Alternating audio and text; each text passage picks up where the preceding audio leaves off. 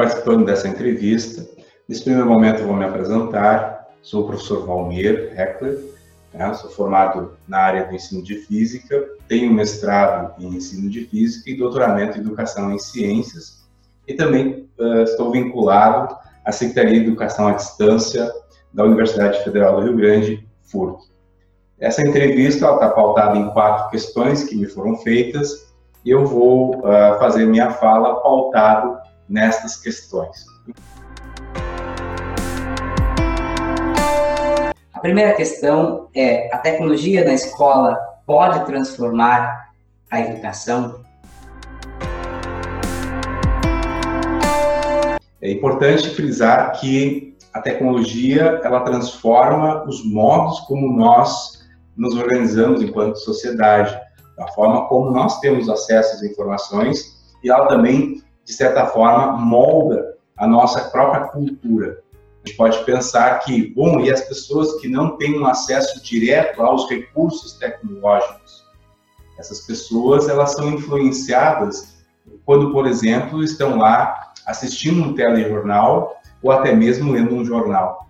Grande parte das informações desses jornais ou da, das próprias da imprensa, elas são alimentadas hoje por recursos tecnológicos que incluem pessoas geograficamente distantes, eles que enviam as notícias, eles enviam informações, um conjunto de registros fotográficos de qualquer canto do mundo. Então, nesta forma, também é influenciado aquele que não tem acesso aos recursos, ou que está lá escutando uma emissora de rádio que tem sua perspectiva mais interativa, que inclui pessoas que têm recursos tecnológicos, ou aquele que está lendo o jornal.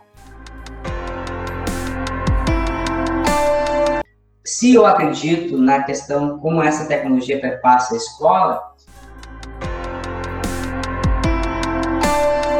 a tecnologia dentro do contexto escolar, ela precisa estar associado ao processo metodológico aos processos educativos. Isso é diferente. A tecnologia por si só não garante uma melhora na aprendizagem. Muito pelo contrário, ela pode atrapalhar o processo da aprendizagem, pois há um conjunto muito grande de informações disponíveis na palma de uma mão de quem tem um smartphone ligado à rede, eh, à internet. Então, nós para termos essa mudança, também precisa haver uma mudança na perspectiva com as quais nós utilizamos as tecnologias de informação e comunicação dentro do contexto educativo.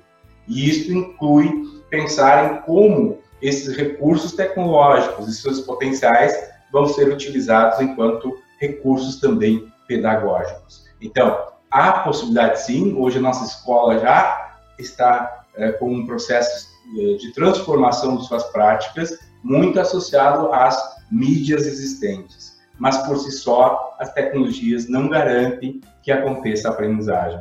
Precisa haver, então, um estudo teórico, metodológico e da própria experiência de como implementar esses recursos dentro do contexto educativo.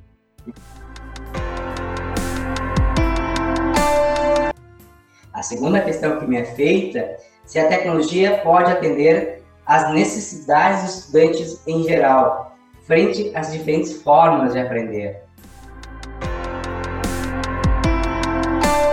Veja que essa pergunta já nos remete a pensar na aprendizagem do estudante ou dos estudantes a partir das tecnologias.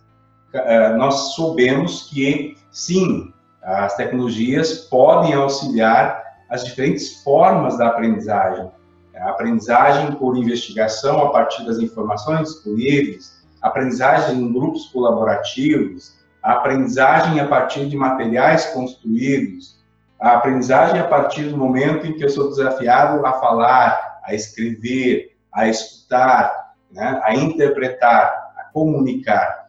A, a aprendizagem que acontece em que eu sou desafiado a interagir com o outro, com os materiais pré-existentes.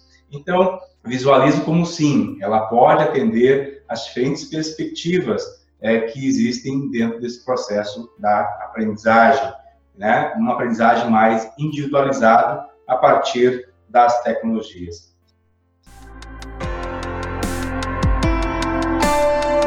E a terceira pergunta que me é feita é: existe um senso comum né, de que as TICs afastam as pessoas?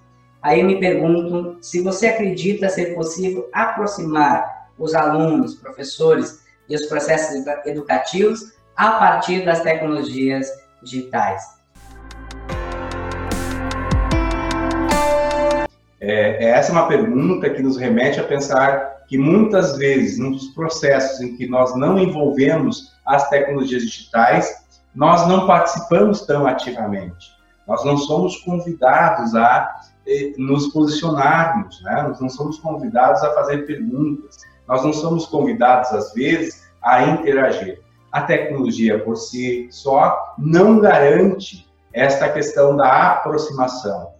Existem os dois mundos, os mundos em que a tecnologia pode nos afastar, no sentido que ele esteja conectado a diferentes contextos, não aquele contexto da própria sala de aula, o contexto do processo que me foi proposto enquanto ensino, e aquele também em que eu estou possibilitado a escrever. Eu que sou um pouco mais tímido no contexto de sala de aula, posso estar frente à tela de um computador em um ambiente virtual e ser desafiado a escrever, a interagir com o texto, fazer perguntas, a interagir com o meu colega, a interagir com outros professores de outros locais geográficos, ou até mesmo com cientistas, né, de outros laboratórios. Então, eu vejo sim que as tecnologias podem tanto aproximar os professores, estudantes, estudante, estudante, também com o processo educativo. Mas, dependendo da forma como a gente utiliza o recurso tecnológico, ele pode nos afastar dentro de um contexto de uma sala de aula. A quarta questão é se a EAD é uma evolução da educa educação e se essa EAD exige uma maior participação das pessoas que fazem parte dela. Primeiro, reconhecer que a modalidade educativa à distância é educação. Ela é diferente de um processo presencial? É diferente. Então, eu assumo essa postura para dizer que ela é uma educação que busca incluir pessoas geograficamente distantes. Então, ela tem um papel social muito importante. Ela, ela é, na verdade, um processo que, de certa forma, avança também com as tecnologias. A educação à distância, a partir de um livro impresso, é uma determinada metodologia. A educação à distância, a partir de cartas, é uma outra metodologia.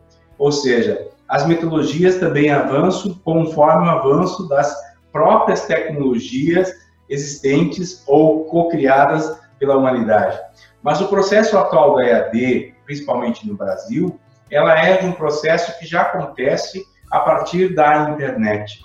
Né? Então, nós já somos um, uma educação que utiliza utiliza-se dentro desse contexto da cybercultura, ou seja, convivência em espaços que utilizam a rede de computadores e a partir daí nós estruturamos os nossos espaços de sala de aula em próprios ambientes virtuais, explorando as tecnologias digitais existentes, explorando essa potencialidade que nós temos nos recursos que a própria web nos fornece. Mas da mesma forma, em termos todos esses recursos, não é uma garantia de aprendizagem. A aprendizagem depende muito de um processo de envolvimento, é, de pré-determinação de cada sujeito que dela participa, seja ele o professor, seja ele o estudante. Então é importante dizer que sozinhos as tecnologias digitais, elas não garantem que o processo de aprendizagem aconteça.